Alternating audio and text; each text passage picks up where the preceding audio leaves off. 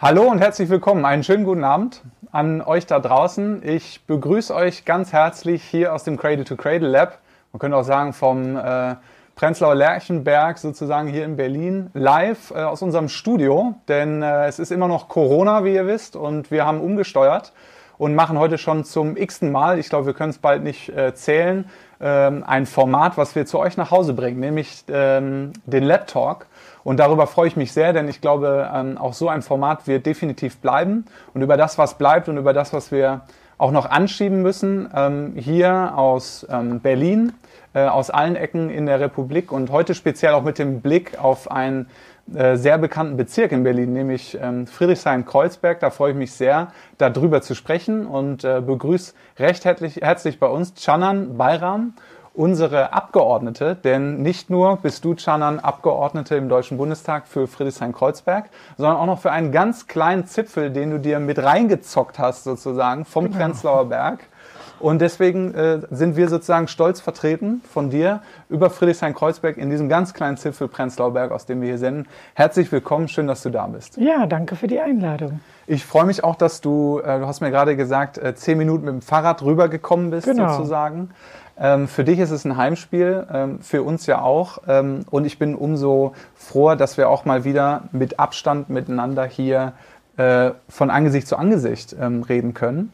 Ähm, und bevor wir ins Gespräch einsteigen, habe ich die Ehre, dich nochmal kurz vorzustellen. Da musst du es nicht selber machen. Und äh, wahrscheinlich die allermeisten kennen dich trotzdem ähm, möchte ich kurz äh, deinen dein Werdegang skizzieren. Geboren in der Türkei, aufgewachsen am Niederrhein. Wir sind also beide gebürtig, also nicht gebürtig, du nicht, ich aber Nordrhein-Westfalen, haben beide da viel Zeit verbracht. Äh, du lebst in Berlin ähm, heute und ähm, nach einer kaufmännischen Ausbildung in Nettetal und Politik- und rechtswissenschaftlichem Studium in Bonn ähm, und deiner Arbeit am Finanz- und Umweltministerium bist du eben seit 2003 Friedrichshainerin und äh, vor allen Dingen nach zehn Jahren im Berliner Abgeordnetenhaus seit 2017 auch als direkt gewählte Bundestagsabgeordnete für die Grünen im Bundestag für Friedrichshain-Kreuzberg. Und deine Themen sind ähm, vor allen Dingen äh, Rechtsfragen, nicht nur. Ähm, glaube, gerade auch in dem Kontext äh, Europarecht, EU-Ratspräsidentschaft, kommen wir auch später nochmal auf diese Themen zurück. Du hast auch eine Rechtsanwaltskanzlei im Samariterkiez ähm, in Friedrichshain. Genau. Schön, dass du da bist, Canan. Und ähm, ich würde gerne mal starten. Kurzer Rückblick oder auch Status quo ähm, Corona. Wie, wie geht es dir aktuell? Wie geht es dir damit? Äh, was machen diese ganzen ähm, Einschnitte aktuell mit dir und deinem Leben? Mhm. Hechtest du von einem Zoom-Call ins andere und wir sind jetzt mal die Gelegenheit, da mal was Physisches dran zu knüpfen? Ja, also ich habe halt wirklich gesagt, wenn ich äh, persönlich hinkommen kann, dann freue ich mich. Erstmal ist es total schön bei euch. Es ist einfach ähm, ein, eine tolle Location und zum anderen ist es einfach auch gut, mal wieder seinem Gegenüber in die Augen in einem Gespräch zu schauen. Das ist wirklich etwas, was wir kaum noch haben, weil Corona unser Leben komplett verändert hat. Ja, Corona beschäftigt uns im Deutschen Bundestag. Also wir haben viele Gesetze, die damit einhergehen. Wir haben auch bei den Gerichten viel Rechtsprechung im Zusammenhang mit äh, Corona. Und im Alltag erlebe ich so über den Tag verteilt bei meinen Terminen ganz verschiedene Perspektiven. Es gibt äh, halt die Clubszene in äh, Kreuzberg, die wirklich sagt, wann können wir wieder, ne, können wir nicht draußen und da fehlt das auch. Also da ist ja auch mehr dahinter als nur zu feiern, sondern das ist dieses Miteinander sein, sich miteinander austauschen, sich selbst erleben, die anderen erleben. Und das ist auch das, warum man eigentlich in einer Stadt lebt, weil man gerne unter Menschen ist. Und das fällt jetzt komplett flach. Und gleichzeitig ist es aber auch so, dass Corona bei manchen Themen auf einmal wie so eine Lupe Missstände aufzeigt, mhm. mhm. so dass die Themen zu Nummer eins Themen werden, die lange brach lagen, wo sich keiner drum gekümmert hat. Und äh, das ist im Moment wirklich eine unheimlich spannende Zeit. Und ich denke, es war schon vorher nicht langweilig, schon vor Corona war es nicht langweilig, aber Corona hat nochmal äh, ja, unseren Kompass herausgefordert und äh, ja, ermöglicht sehr viele Chancen, aber hat eben auch unheimlich viel Leid, was es mit sich bringt und viele Ängste. Mhm. Also die ersten Demonstrationen im Zusammenhang mhm. gegen diese Corona-Maßnahmen, da war ich auf der Straße und habe mit einem Polizisten geredet, der irgendwie so sagte, ja, keine Ahnung, irgendwie ich habe jetzt diese FFP3-Maske und wir sind jetzt auch besser ausgestattet und so. Aber ich weiß auch nicht, soll ich die jetzt stehen lassen, die da äh, völlig sorglos mhm. irgendwie genau das alles ablehnen, sich im Prinzip mit dem Thema nicht beschäftigen wollen? Soll ich mit denen reden? Also es hat irgendwie alle herausgefordert. Und aktuell hat man teilweise, wenn man so durch die Stadt geht, den Eindruck, alles längst überwunden, hm. Corona ist erledigt. Und äh, das ist natürlich auf keinen Fall so. Deswegen wird die nächste Woche auch im Deutschen Bundestag halt sehr interessant, weil die Bundesregierung dann entscheiden wird, welche Rechtsverordnungen sie verlängert. Weil dieser 30. Januar, das war so ein Termin, in dem viel bisher an Corona-Maßnahmen gelaufen ist. Und ab 1. Juli wird sich vieles verändern. Ja, bin gespannt. Ja, und ich meine, äh, du als Rechtsexpertin auch ähm, gerade Themen, äh, sagen wir mal, der Kern von Demokratie.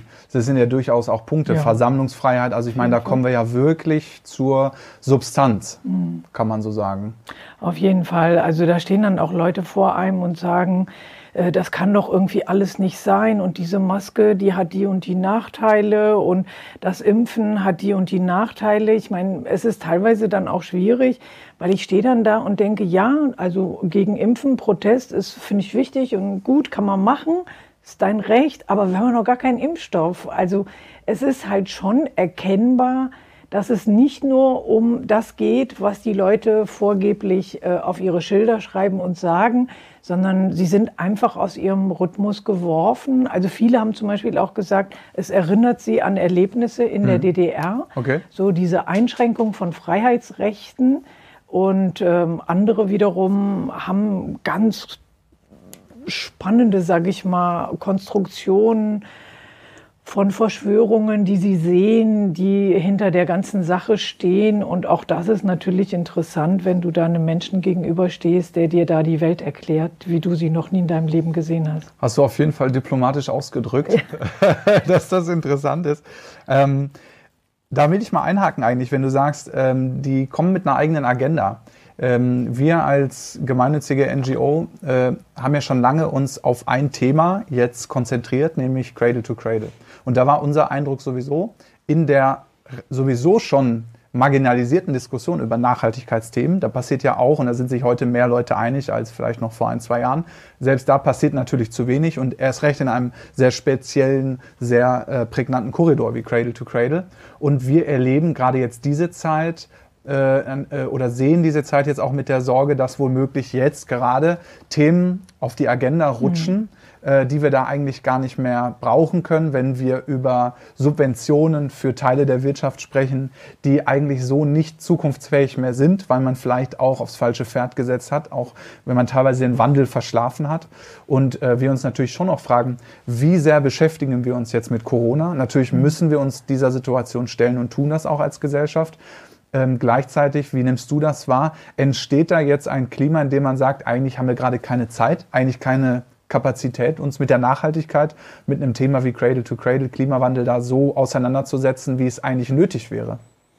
Also mein Eindruck ist eher, dass äh, das Thema Nachhaltigkeit, auch Fridays for Future, das, was vor Corona war, dass es so drängend war, dass es eben nicht von der Tagesordnung mhm. verschwindet. Denn äh, insbesondere diese Debatte um die Unterstützung der Automobilindustrie hat uns ja nochmal deutlich gemacht, dass es irgendwo angekommen ist, auch bei Politik, politischen Entscheidern, äh, dass wir nicht so weitermachen können mit dieser Welt und mit der Natur und mit der Zerstörung. Und diese Zoonose ist ja in der, im Verdacht sozusagen auch im Zusammenhang zu stehen mit solchen Pandemien ja. und insbesondere äh, diese Räume, genau. ja, die ja. Lebensräume, die, die, dieses Sterben der Arten, das führt eben alles dazu, dass wir ähm, auf einmal mit Gefahren konfrontiert sind, und aber auch diese Notsituation am Anfang, also als diese Masken nicht da waren und die Politiker auf einmal anfingen oder auch Sachverständige, also wirklich äh, gelernte Virologen anfingen, ja. den Leuten zu sagen, nee, Masken ist gar nicht. Und dabei wussten sie es besser und hatten nur Sorge, dass wenn sie sagen, ja Leute, tragt Masken, dass dann für die, fürs medizinische Personal, also das zeigt ja. Das regelt eine, alles der Markt. Ja, aber es, es zeigt ja, wenn eine mhm. Not da ist, mhm. dann wird sich eben auf sich selbst halt geschaut und mhm. dann wird geschaut, ich kann das gar nicht selber leisten, ich muss es aus China mir holen und das geht im Moment aufgrund dieser Umstände ja. nicht und dann wird sich da irgendwie noch äh, die Masken gegenseitig da weggekauft. Das hat uns schon deutlich gemacht, dass es Erstens, dass wir nichts aus eigener Kraft alleine lösen können, aber zum anderen eben auch, dass das ein Konflikt ist, den wir nicht mehr ausblenden können. Und ich glaube, dieses nicht mehr wegschauen können bei den Umweltthemen, bei den ökologischen Themen und natürlich weiterhin diese Jugend, die, wenn sie auch nicht mehr so laut auf die Straße geht, einfach da ist mit ihrer Anklage. Ich ja. würde schon sagen, es ist eine Anklage mhm. der Generation, die halt sagt, unsere Zukunft liegt in eurer mhm. Entscheidung mhm. und wir haben eine Erwartung an euch. Ja, absolut. Wir haben auch eine Erwartung an euch, gutes Stichwort nämlich, an euch, liebe Zuschauer. Schickt uns gerne eure Fragen. Ähm, wir nutzen Slido, also unter www.sli.do könnt ihr mit dem Code LabTalk eure Fragen hier zu uns ins Studio schicken und äh, später im Laufe der Sendung ähm, werden wir die einbinden. Wir sitzen ja noch bis 20 Uhr hier zusammen. Ähm, Chanan, ich will noch mal einmal ähm, einen Schritt zurückgehen. Wir kennen uns äh, schon lange in dem Sinne, etwas länger, seit August 2017 nämlich. Da hast du uns schon in unserem alten Büro besucht. Mich würde auch noch mal interessieren, wie hast du das beobachtet? Es ist ja ein Heimspiel, es ist Teil deines Wahlkreises hier. Ähm, wie hast du diese Entwicklung auch gesehen von dem Thema in deinem Wahlkreis, mhm. jetzt auch mit der Gründung unseres Bildungszentrums? Du warst ähm, auch zu Gast, als wir das eröffnet haben. Ja. Und vielleicht kannst du das auch referenzieren zu der Stimmung in deiner Partei, ähm, ähm, gemessen an den Themen, an der Wichtigkeit dieser Themen, Kreislaufwirtschaft, ja. äh, Circular Economy, Cradle to Cradle. Also mein Eindruck ist, dass sich seitdem wirklich einiges getan hat. Ne? In Berlin haben wir letztes Jahr als Grüne das Thema Zero Waste Strategie gehabt. Also diese, diese Fragestellung, die ihr ja auch im Zentrum habt, zu sagen, schon beim Anfang zu produzieren eines, eines Produkts oder beim Bau musst du mitdenken, was passiert da eigentlich. Und schon wenn du nur um eine äh, Herausforderung, ich fand das ja so spannend, äh, als ihr mir das bei den, äh, bei den Wänden erklärt habt, dass ihr sagtet, wenn hier geklebt wird, wir brauchen die Baufachleute, die nicht kleben. Wenn hier geklebt wird, ist das Ganze kaputt. Und, und diese, dieser Gift, den man an einer Stelle reingibt, um diese aktuelle Frage zu klären und zu lösen, führt eben dazu, dass das ganze Produkt nicht mehr das ist, nämlich der Raum, in dem wir uns wohlfühlen, in dem mhm. wir gesund leben, und, und das ist, finde ich, so etwas, was bei den Grünen auch wieder entdeckt wird. Und ich hoffe auch, dass es wirklich stärker in den Vordergrund gestellt wird, und diese Frage stellt sich jetzt, weil eigentlich klar ist, wir können nicht mehr so weitermachen wie ja. bisher. Wir können das mit den Rohstoffen nicht mehr, wir können das mit diesen Prozessen nicht mehr und wir können das eben der Jugend gegenüber nicht verantworten, dass wir selbst die schönsten Dinge, die wir bauen, dann mit Chemie vergiften, äh, unsere äh, Lebensgrundlagen, Wasser, Luft äh, so nachhaltig schädigen, ja, dass wir eigentlich äh, keine Zukunft haben ich finde es immer wieder beeindruckend, dass äh, Toni Hofreiter äh, halt sagt, die Natur, die kann weiterleben. Es geht darum, ob wir als Menschen in dieser Natur weiterleben können. Dafür haben wir die Verantwortung. Ich glaube, da sagst du äh, was ganz Zentrales, denn mit diesem Ansatz Cradle to Cradle geht es ja um den Fußabdruck, den wir hinterlassen wollen.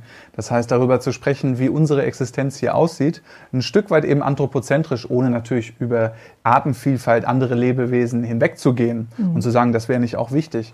Aber ich glaube, da hat äh, Toni Hofreiter, er war ja auch bei uns auf dem Kongress am 31.01. in der Urania hier in Berlin. Mhm. Ähm, und ich glaube, dass, äh, dass er äh, genau das richtig sagt. Wir dürfen nicht vergessen, ähm, dass es am Ende um unsere Existenz geht und dass wir uns unsere eigene Existenzgrundlage, unserer eigenen Existenzgrundlage ja eben auch berauben. Jetzt ähm, bist du ja äh, für eine Partei im Deutschen Bundestag, die das ja schon ganz lange auf ihren Fahnen hat Deswegen heißt die Partei ja auch die Grünen, äh, Bündnis 90, die Grünen. Ähm, wie beurteilst du dieses Klima gegenüber äh, solchen Themen? Früher hätte man sicher gesagt, das sind eure Themen. Ja. Heute nimmt man wahr, dass natürlich alle Parteien irgendwo sagen, ja, das ist wichtig und äh, vielleicht aber ja auch in Abstufung sich dann um das Thema eben mehr oder weniger kümmern. Ähm, geht euch euer Wettbewerbsvorteil sozusagen ein bisschen flöten gerade oder könnt ihr jetzt noch besser zeigen, dass ihr vielleicht die Partei seid, die da mehr Know-how hat? Ähm, treibt ihr die anderen Parteien vor euch her? Wie, wie siehst ja. du es? Also mein Eindruck ist, dass es tatsächlich bei dem Thema äh, um Verantwortung geht und äh, da, dass wir das Thema Verantwortung auch unheimlich wichtig nehmen und äh, deswegen freuen wir uns über jeden, der sich für das Thema interessiert. Aber wir sind auch fit genug, halt, äh, halt Stopp zu sagen, wenn jemand nur Greenwashing macht und dann nur Label irgendwo draufklebt und im Hintergrund den gleichen Gift wieder da reinpackt. Also da glaube ich, das ist die größte Herausforderung. Aber wir stehen eben jetzt auch in so einer Zeit, wo wir sagen, nächstes Jahr könnte sein, dass wir in der Regierung auch auf Bundesebene sind. Auf Landesebene in Berlin sind wir es schon. Ja. Und äh, und, und dass es auf uns ankommt, dass es jetzt wirklich da auf uns ankommt. Und deswegen stehen wir so in den Startlöchern. Ne? Wir haben die Ideen, wir haben die Programme, wir haben auch die Leute, die dafür brennen. Und wir wollen jetzt loslegen.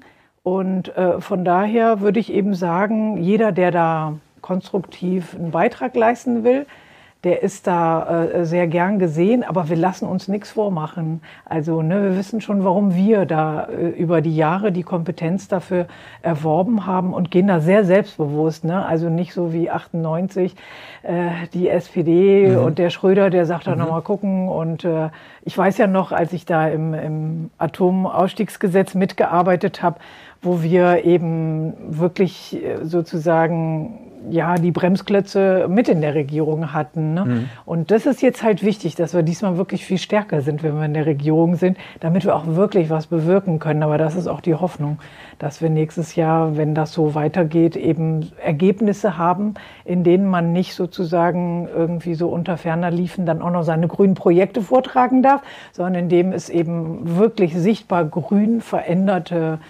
Klima, Abfall, Umwelt, aber auch Verkehrspolitik geben kann. Für uns als NGO ist es natürlich so, dass wir an den Themen interessiert sind und im demokratischen Spektrum freuen wir uns über jede Partei, die sich da engagiert. Das ist ja klar. Ähm, ich würde ähm, mich würde nochmal interessieren, ich fand das letzte Jahr ja besonders spannend. Du hast es gerade angesprochen, Fridays for Future. Ähm, ich habe auch mit Unternehmern äh, darüber gesprochen ähm, in den letzten Monaten, die mir wirklich oft gesagt haben, meine Kinder, meine Enkelkinder, mhm. die setzen mich echt gehörig unter Druck. Ich glaube also schon, da ist viel passiert. Gleichzeitig äh, hat man auch schnell gesagt, was sind die konkreten Lösungen? Das fand mhm. ich teilweise äh, schon ein bisschen übergriffig, wenn doch auch eine junge Generation sagen kann, so kann es nicht weitergehen natürlich hat man da nicht immer Expertenstatus. Dann ging die Diskussion aber teilweise eben auch in die Richtung, dass man gesagt hat, ähm, unser politisches System funktioniert nicht, äh, so nicht für die Dringlichkeit. Beziehungsweise es zeigt ja, es gibt heute keine Mehrheiten für Klimaschutz in der Gesellschaft. Zumindest äh, macht das ja den Anschein, dass wir über die letzten Jahrzehnte ja in, in dem politischen Diskurs nicht das erreichen konnte, was es vielleicht gebraucht hätte. Also wie, wie siehst du sozusagen auch aus deiner besonderen Fachbrille ähm, ähm, äh, diese Situation, dass es eigentlich was braucht, was aber in den Mehrheitsverhältnissen eben auch über die letzten Jahrzehnte so nicht abgebildet wurde, weil viele der anerkannten Experten, der jahrzehntelang sich engagierenden Menschen für diese Themen. Also teilweise bearbeiten wir ja immer noch die Fragestellungen, die schon mhm. vor 30 Jahren da waren. Also da, teilweise müssen wir immer noch an diesen Fragestellungen weiterarbeiten. Und da fragen wir uns natürlich, wie kriegen wir da Geschwindigkeit drauf und wie erzeugen wir womöglich dann auch die Mehrheiten so in der Gesellschaft, dass es auch demokratisch legitimiert funktionieren kann. Mhm. Also wie hast du diesen Diskurs über Demokratie, über Geschwindigkeit wahrgenommen? Ja, also die Frage, die dahinter steht, ist ja die Transformation. Ne? Wie gelingt es tatsächlich, die Gesellschaft, die eben nicht viel Veränderungsbereitschaft hat, weil an sich äh, sie sich mit vielem arrangiert. Und äh, das sieht man ja auch an diesen Themen, die richtig hochkochen, wie jetzt aktuell dieses Fleischthema. Mhm. Da sieht man es ja mal ne, dass eigentlich es unverantwortlich ist, wie mhm. das dort betrieben wird. Mhm. Und es muss halt irgendwo so eine Aufmerksamkeit bekommen, um eben diese Unmöglichkeit des Weiter so herauszustellen. Und das ist aber auch die Chance, die Corona hat, weil vor drei Monaten konnte noch gesagt werden, ja, das geht nicht, da steht dies oder jenes entgegen. Mhm. Und gerade Corona hat gezeigt, dass wenn der politische Wille da ist und wenn die Macht da ist, die sich eben in einer Demokratie aus Mehrheiten ergibt, ja. dass es sehr wohl, sehr gut möglich ist, in kürzester Zeit Absolut. Dinge zu mhm. verändern. Und das haben die 15-, 16-Jährigen von Fridays for Future auch alles mitbekommen. Mhm. Und deswegen würde ich schon sagen, die beiden Umstände zusammengenommen setzen Politik schon unter Druck. Mhm. Auf eine ganz spezielle Art und Weise.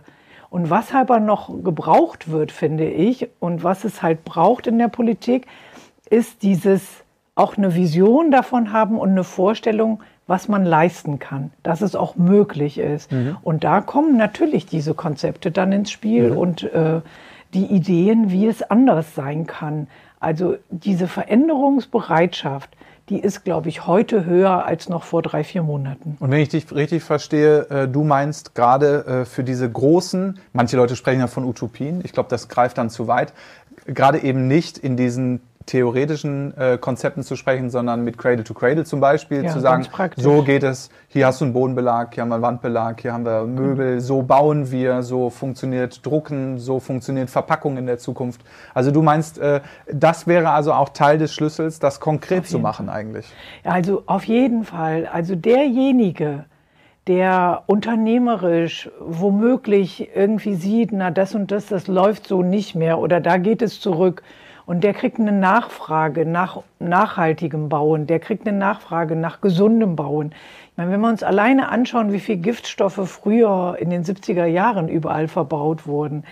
Und Absolut. sobald die Kinder da sind, fangen Erwachsene an, sich Gedanken zu machen, ja. will ich das? Welche Verantwortung habe ich für äh, die Menschen, die mit mir hier äh, unterwegs sind? Und und ich glaube, diese Generationenfrage, dass halt selbst bei CDU-Kollegen die Enkel nachfragen, die Kinder nachfragen, dass daraus eine Energie entsteht, die eher zu Veränderung bereit ist.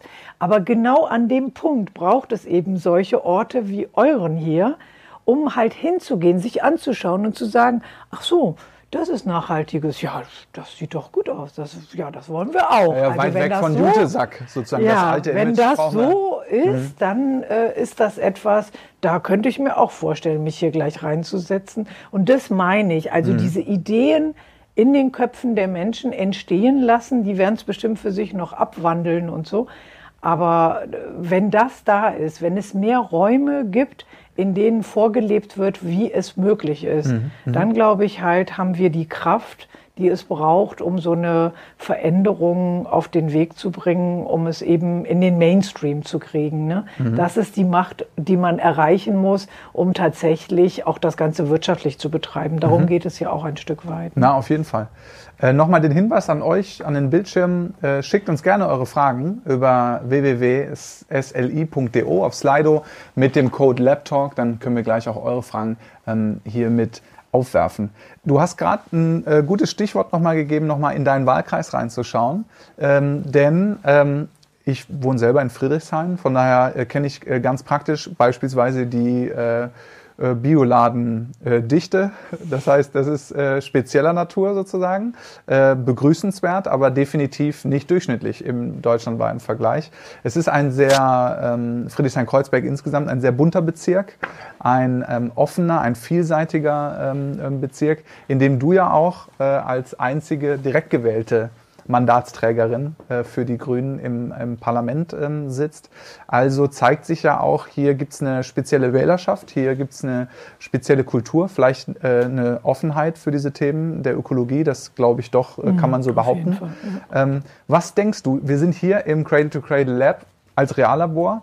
Dein Bezirk, ist das sowas wie ein Reallabor, was äh, zeigt Friedrichshain-Kreuzberg auf diese Nachhaltigkeitsthemen? Was, was, zeigt es auf und was kann vielleicht Deutschland davon ähm, lernen oder wo sind da auch die Grenzen? Wie, wie schätzt du das ein? Hm. Also ich denke schon, dass so dieses äh, halt äh, Wiederverwenden, Teilen, äh, dieses ähm, ja dieses Prinzip des Kreislaufs, dass wenn ich etwas nicht brauche, ich es weitergebe, auch des Tauschs, das sind schon Prinzipien, die wirklich kultiviert sind in Friedrichshain-Kreuzberg. Davon leben die Leute mhm. und das ist auch gehört ganz selbstverständlich zum Selbstverständnis der Menschen. Und gleichzeitig sind wir natürlich Bezugspunkt in ganz Deutschland. Immer wieder gibt es Referenzen auf Orte in Friedrichshain-Kreuzberg. Manchmal sind wir das Schreckgespenst, was die CDU irgendwo aufmalt.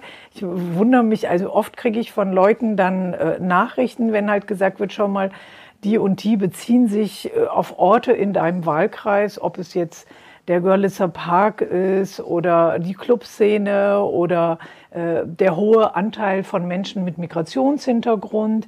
Also das sind immer wieder so Bezugspunkte, in denen eben deutlich wird, dass hier auch ein Deutschland besteht, aber vielleicht eins, ähm, das ein Labor dafür ist, wie diese Gleichzeitigkeit von Unterschieden, äh, koexistieren kann und vielleicht sogar als Gemeinschaft funktioniert, denn wir können uns gar nicht retten vor Leuten. So viele Menschen möchten nach Friedrichshain-Kreuzberg. Die Wohnungen sind dort total gefragt und es ist auch ein anderes Miteinander. Also ich denke, Cradle to Cradle hat auch was mit sozialem Miteinander zu tun. Wenn ich mir darüber Gedanken mache, ob das, was ich verwende, für den anderen auch gut ist, ob es für mich gut ist, das ist schon ein ganz anderer Ansatz, wie ich an mich und aber auch an die Gesellschaft herangehe.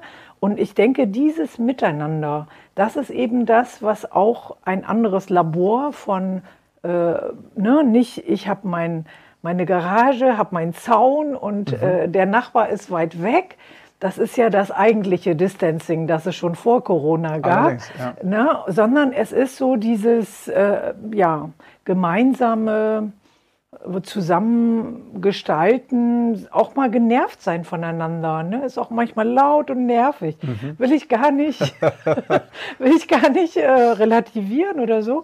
Und, und dennoch ist es sehr bezogen aufeinander. Und ich glaube, das ist halt so die Kraft, dass es, äh, dass in dem aufeinander bezogen sein einfach eine andere Energie entsteht, ein anderes Bewusstsein füreinander. Und ähm, ja, dann kommen dann auch natürlich die ganzen Bioläden und vor allem die Second-Hand-Läden und, mhm. und halt auch die ähm, organischen Drogen und äh, all das, was da so äh, in, im Görlitzer Park und in Friedrichshain-Kreuzberg so eine Rolle spielt. Ja, definitiv.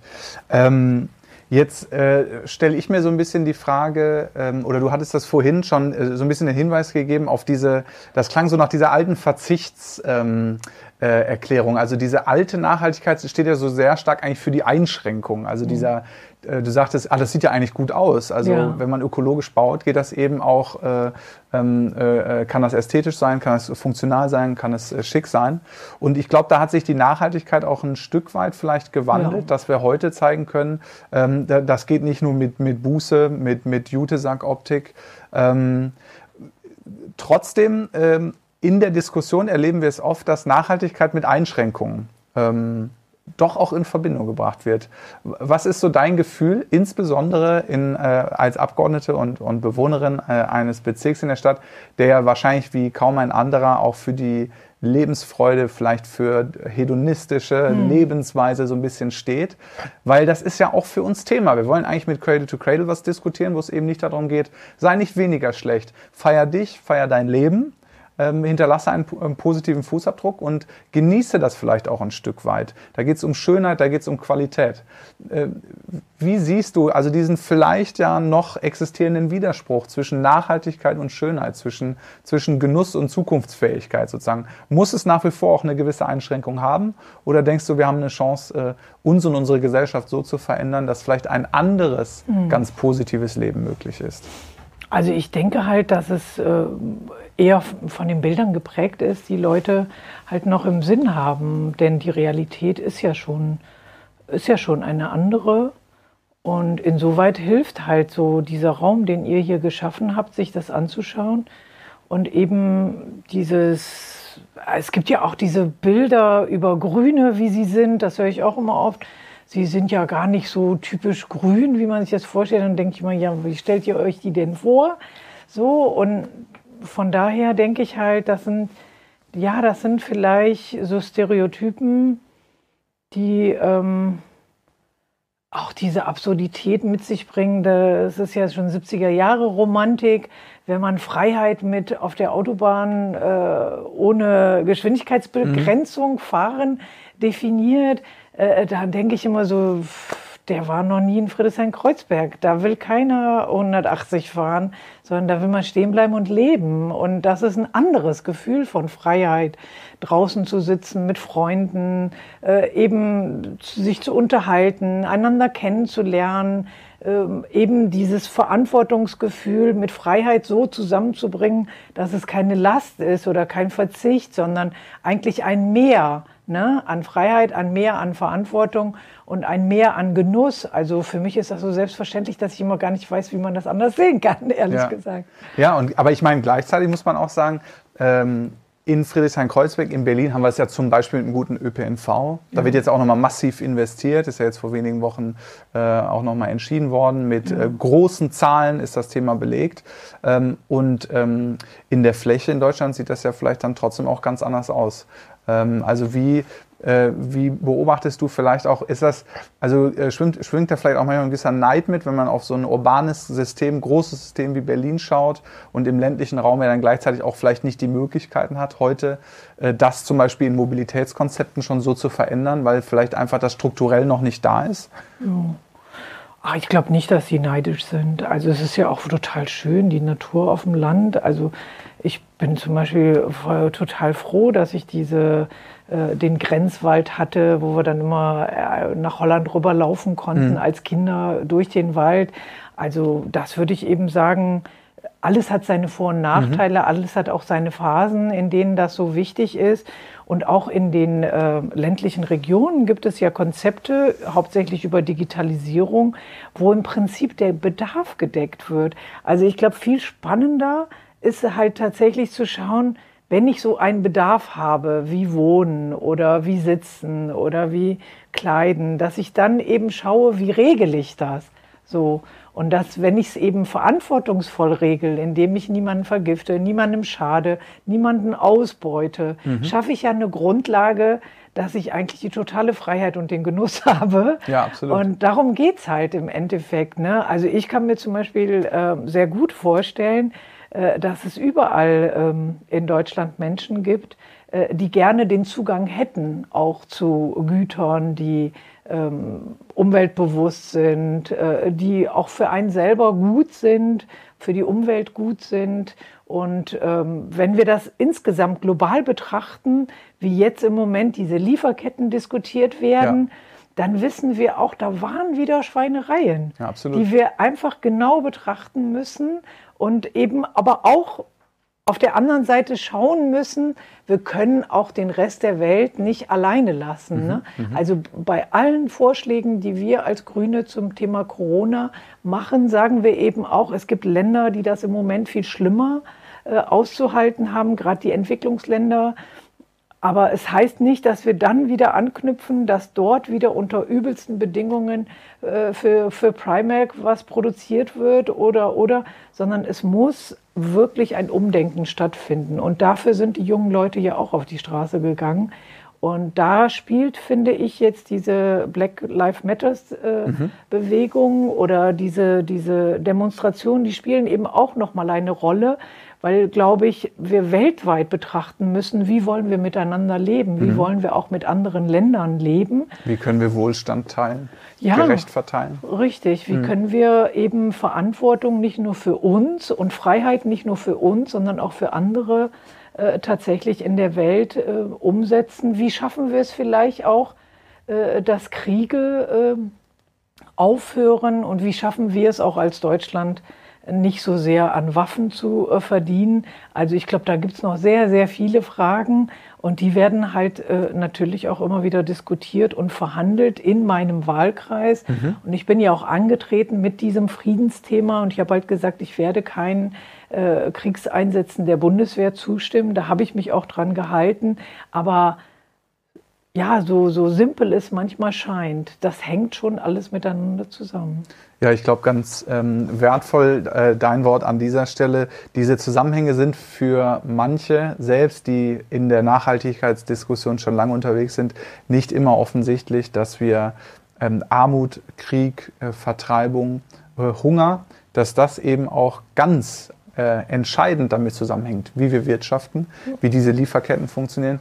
Ein CSU-geführtes Ministerium, Entwicklungsministerium, ähm, hat mit uns gemeinsam da mal an der textilen Wertschöpfungskette, da haben wir eine Studie geschrieben, ähm, sich das zum Beispiel nochmal genauer angeguckt, ähm, weil das sind ja eben globale Themen, die mhm. in der Entwicklungszusammenarbeit ja auch heißen, wir müssen auch an unsere, ähm, an, an, an die Menschen, die alle an dieser sehr langen, komplexen äh, textilen Wertschöpfungskette beteiligt sind, äh, äh, denken und gerade ein Preis, du hast jetzt Primark äh, angesprochen, da gibt es auch andere, die äh, mit Fast Fashion ja wahnsinnig wahnsinnig viel unheimlich günstige Produkte in den Markt treiben und drücken, wo man sich ja teilweise fragt, wie viel Textilien soll man haben? Soll ich die einmal tragen und wegwerfen? Was ist der Sinn dahinter bei dieser Preispolitik und auch bei den qualitativen Standards dann dahinter? Und äh, dass das dann aber auch mit dem Wohlstand und mit, äh, mit Armut und Hunger zu tun hat. Ich glaube, dieser Zusammenhang, das ist nicht immer jedem klar, mhm. dass wir auch selber darüber entscheiden, ja, wie wir zum Beispiel jeden einzelnen Euro auch ausgeben. Jetzt haben wir schon viel geredet. Mhm. Ähm, wir haben aber auch Zuschauerfragen. Deswegen ah, ja. äh, ist es, glaube ich, jetzt äh, ganz gut an der Zeit, hier auf eure Zuschauerfragen einzugehen. Ihr könnt nach wie vor auch Fragen noch zu uns hier ins ähm, Studio ähm, schicken, hier zu uns ins Cradle to Cradle Lab über www.sli.de auf Slido. Mit dem äh, Code LabTalk könnt ihr uns ähm, eure Fragen hier hinschicken. Und an der Stelle sei vielleicht auch schon mal gesagt, wir als gemeinnützige NGO als Organisation, die sich für den Umweltschutz einsetzt, für eine andere Form des Wirtschaftens, für eine Veränderung der Gesellschaft. Wir sind ähm, eben darauf angewiesen, auch über Spenden Teile unserer Arbeit zu finanzieren. Wenn euch dieses Format gefällt und ihr uns unterstützen müsst in unserer Arbeit, die auch nicht ganz so leicht ist unter Corona-Bedingungen. Wir wissen gerade beispielsweise nicht, wie wir mit unserem Kongress weitermachen können. 1000 Leute zusammenzubringen äh, Anfang 2021 klingt nach keiner guten Idee im Moment. Dementsprechend steuern wir um mit Formaten wie dem äh, heutigen und deswegen könnt ihr uns unterstützen ähm, als Spende auf unser Konto bei der GLS Bank, über PayPal, über Better Place, auf c2c.ngo slash spenden könnt ihr uns unterstützen. Natürlich ist auch ganz wichtig, dass ihr, wenn ihr mögt, auch das verteilt, was wir hier besprechen, wenn ihr uns folgt in den sozialen Medien oder auch diesen Talk beispielsweise, wenn er euch gefällt, ähm, weiterleitet. Jetzt kommen wir mal zu ein paar dieser Fragen ähm, und äh, wir starten gleich mal mit einer Frage von Carina ähm, äh, an uns hier, beziehungsweise an dich. Nämlich fragt Karina, wenn Cradle to Cradle im Bau für Sie ein guter Ansatz ist, warum nicht als Kriterium für öffentliche Ausschreibungen einführen? Was müsste dafür passieren? Frage an dich. Ja. Ausschreibungsthemen. Ja. Also ich sag mal, als äh, äh, Juristin äh, kann man das alles machen. Das ist wirklich eine Entscheidung, die ähm, politisch getroffen werden kann. Und äh, ich nehme die einfach gerne mal mit und reiche die hier ans Land Berlin weiter. Es wird ja demnächst auch wieder das äh, Wahlprogramm für die nächste Wahl geschrieben. Und sowas könnte man natürlich äh, mit reinnehmen. Also die Nachhaltigkeit an sich und andere Kriterien sind schon im Vergabegesetz äh, mit geregelt. Und ähm, für diesen Baubereich, da kommt es ja immer so ein bisschen drauf an. Ich verstehe das jetzt so bei öffentlichen Aufträgen. Ne? Ja, so ja, verstehe ich genau, auch. Ja. ja. Und das wären dann die landeseigenen Wohnungsbaugesellschaften.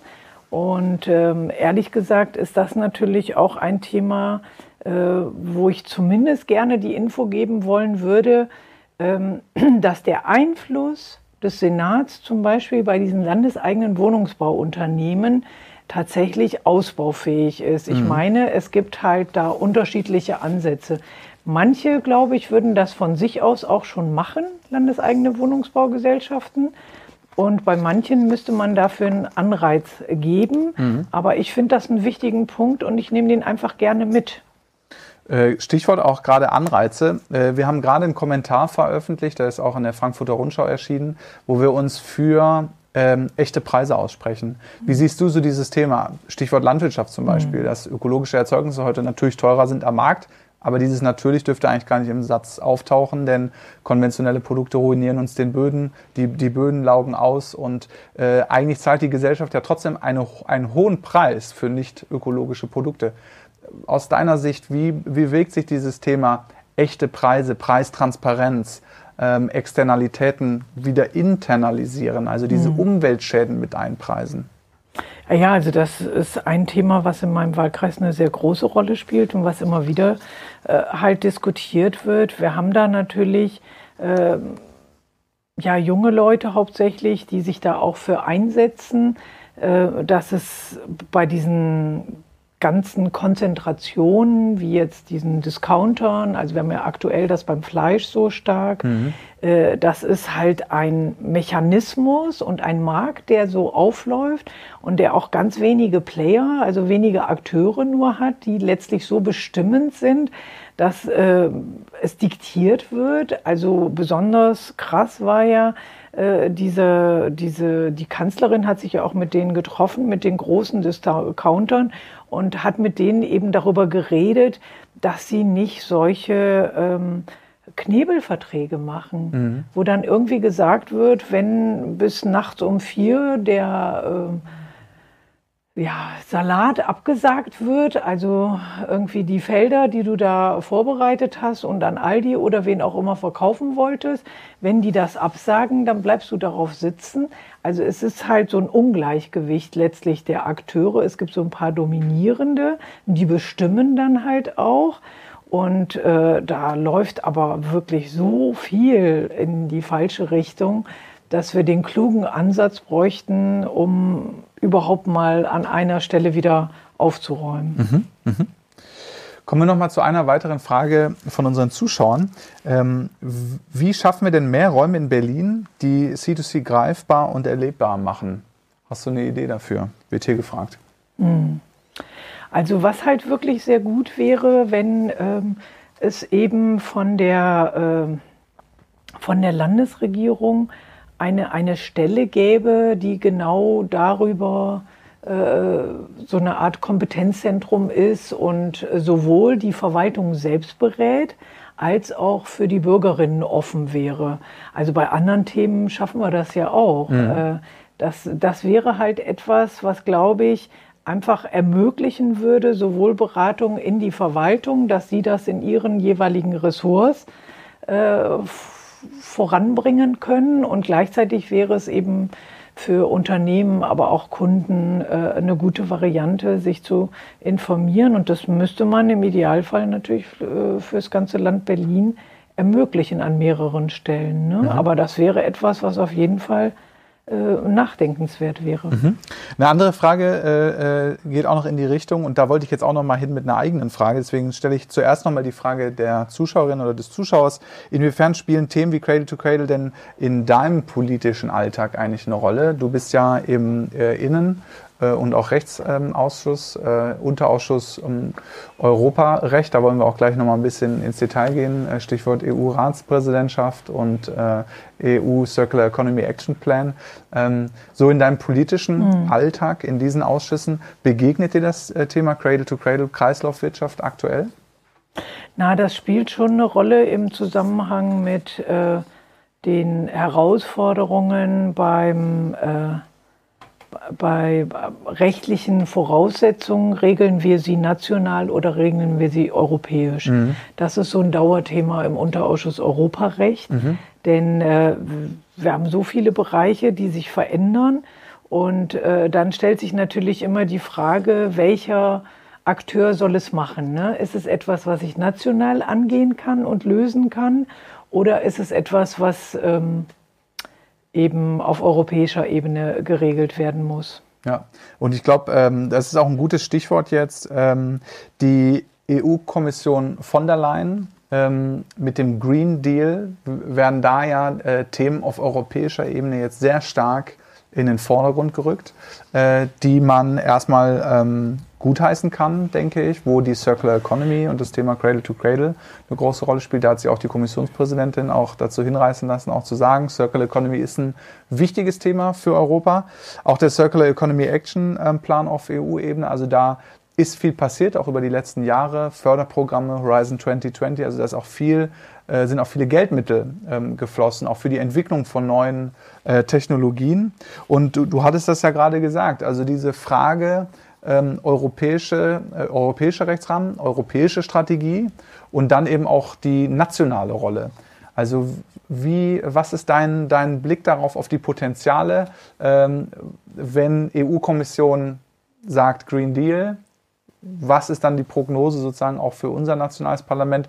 Wo sind die Schnittmengen? Wo kann es vielleicht auch kritisch werden, wenn es darum geht, wie effektiv werden dann vielleicht Maßnahmen umgesetzt oder vielleicht ja auch nicht umgesetzt? Mhm. Vielleicht kannst du uns da mal so ein bisschen aus Na, Die prominentesten äh, Beispiele sind ja, dass eben diese Einweg-Plastikprodukte mhm. verboten werden sollen.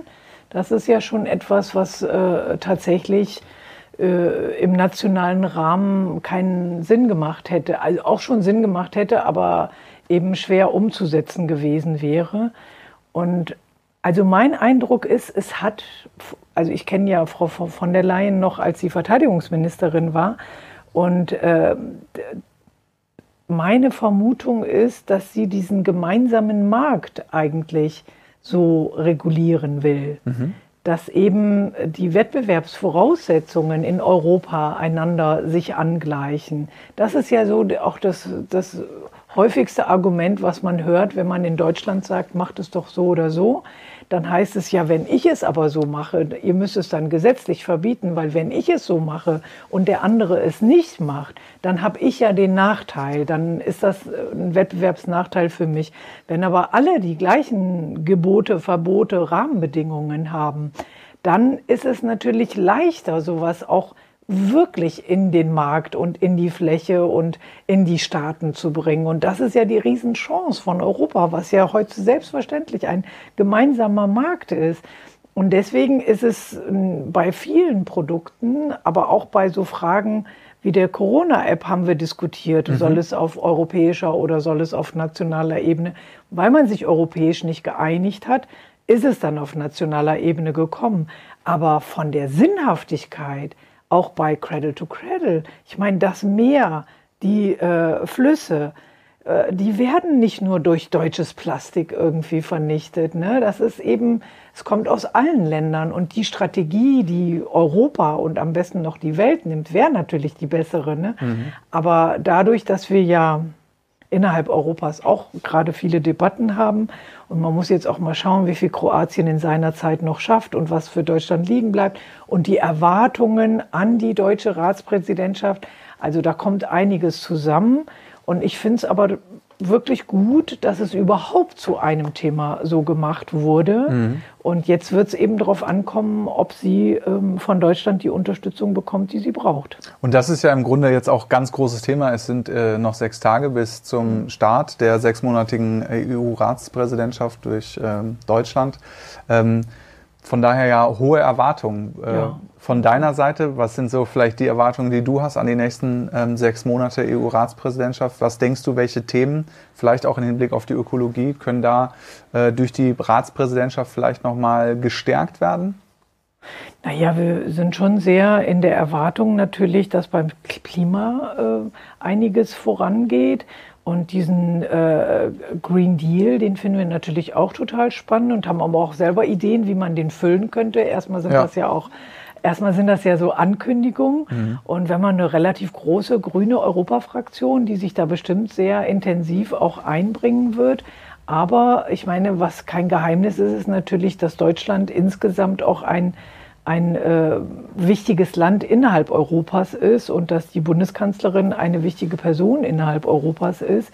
Deswegen, was mir Sorge macht, sind natürlich die ganzen außen- und sicherheitspolitischen Themen die in Europa derzeit eine Rolle spielen. Also da sind gerade so viele Konflikte mhm. mit den Vereinigten Staaten, aber auch mit äh, den ungelösten Konflikten in Syrien, in äh, Libyen, in Afghanistan. Also das, glaube ich, wird ein Schwerpunkt sein, die Außen- und Sicherheitspolitik. Und äh, ansonsten wird natürlich die Wirtschaftspolitik äh, das zentrale Feld sein. Mhm. Äh, eigentlich dazu, da komme ich nochmal zu einer Zuschauerfrage, die da jetzt eigentlich wirklich perfekt zu passt, ähm, ist auf Englisch gestellt. Do you think that many directives will have to adapt to, uh, to be adapted to this uh, new, greener and more ecological uh, thinking? Also im Grunde genau das, was du so ein bisschen gerade in den Raum gestellt hast. Also wie viel wird sich dann vielleicht auch unterordnen, wenn man eigentlich auch weiß, Konfliktthemen von heute basieren eigentlich schon auf dem Wirtschaften der Vergangenheit? Und das, was Wirtschaften jetzt ausmacht, wirtschaftspolitisch, hat auch außenpolitische Wirkung in der Zukunft? Also was denkst du, wie viel unserer Wirtschaftspolitik wird sich vielleicht dann auch durch den Green Deal äh, ähm, anpassen müssen oder pragmatisch vielleicht sich gerade nicht anpassen können, weil das Klima gerade nicht dafür da ist?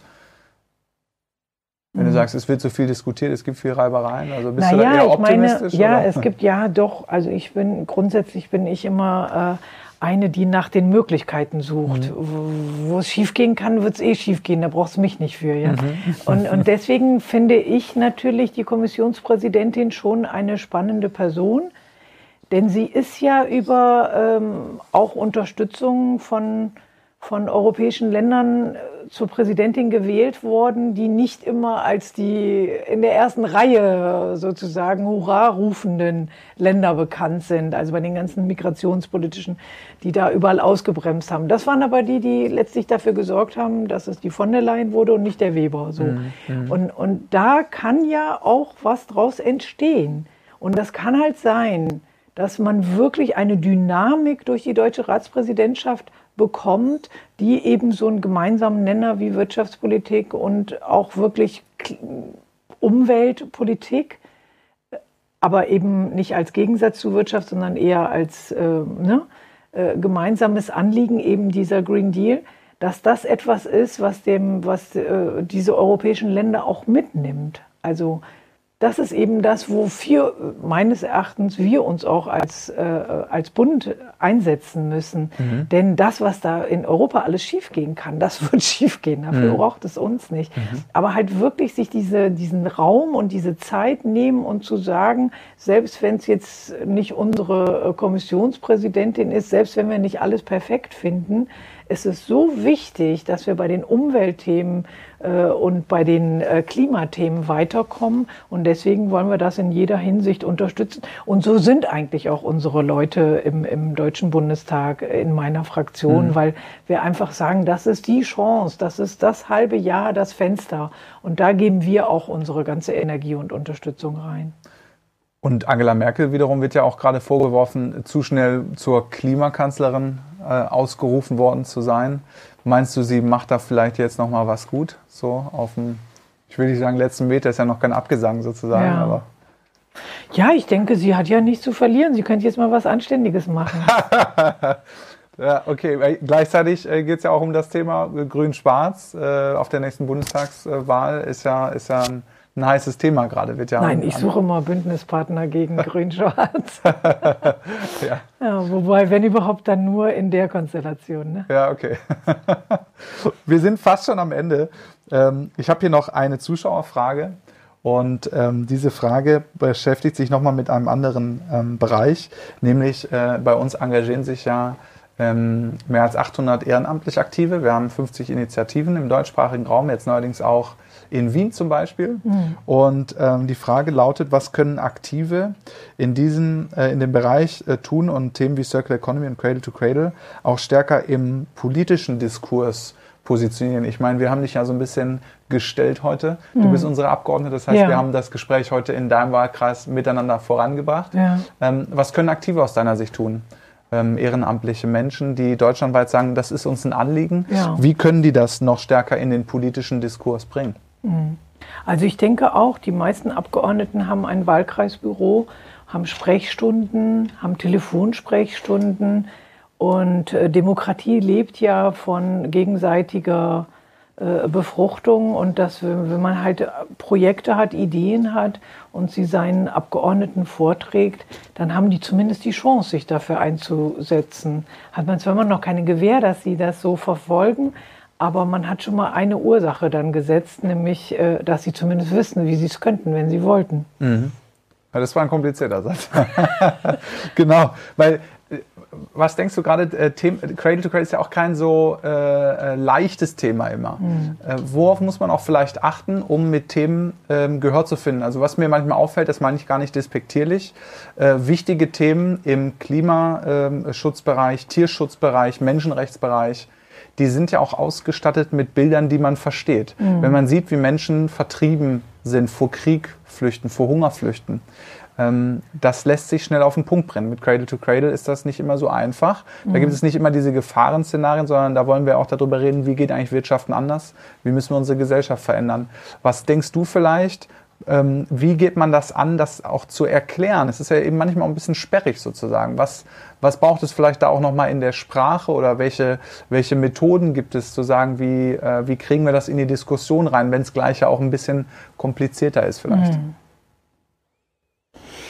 Gute Frage, ehrlich gesagt. Ähm, ist diese Aufmerksamkeitssituation in der Politik, das ist immer so, das sind immer so kleine Fenster und ähm, ja, man müsste es wirklich äh, so weit. Ähm, du meinst so die viel besagte Sau durchs Dorf, die ja. dann äh, gerade mal läuft? Also manchmal braucht es so einen richtig handfesten Konflikt und dann mhm. zieht sich daran die Debatte hoch. Politik hatte irgendwie und auch Debatte haben so ihre eigenen Gesetzmäßigkeiten. Mhm. Von daher würde ich eben sagen, Cradle to Cradle ist sehr lösungsorientiert und verantwortungsvoll. Ne? Und das läuft eher so, so sanft und leise. Das heißt, äh, da äh, können wir noch mehr von deinem Wahlkreis lernen? Naja, also vielleicht muss man einfach wirklich mal feste äh, reinhauen und mal was raushauen und äh, wirklich auch mal ähm, laut sein. Mhm. Also, weil das würde ich eben sagen, das ist so ein versöhnlicher, mhm. verantwortungsvoller und, und und auch in sich stimmiger Ansatz. Aber es ist ja nicht so, dass die Politiker irgendwo hingehen und sagen, oh, das ist toll und da laufe ich jetzt hinterher, sondern meistens gibt es irgendeinen Konflikt und dann ist die Aufmerksamkeit da, dann wird eine Lösung gesucht und ähm, ja, das ist halt, glaube ich, das, wenn man jetzt mal anfangen würde, viel stärker die Innenraumluft zu messen zum Beispiel mhm. und das zu skandalisieren mhm. oder äh, tatsächlich so, so Ressourcen, das können auch in Kommunen sein. Mhm. Wenn man, wenn jemand in einem Stadtrat zum Beispiel ähm, aktiv ist, vielleicht in so Kommunalpolitik und so, und sich dann mal mit, mit den Ressourcen der Gemeinde, der Kommune auseinandersetzt, indem der vielleicht hinterfragt, warum wird dies so gemacht und dies jenes.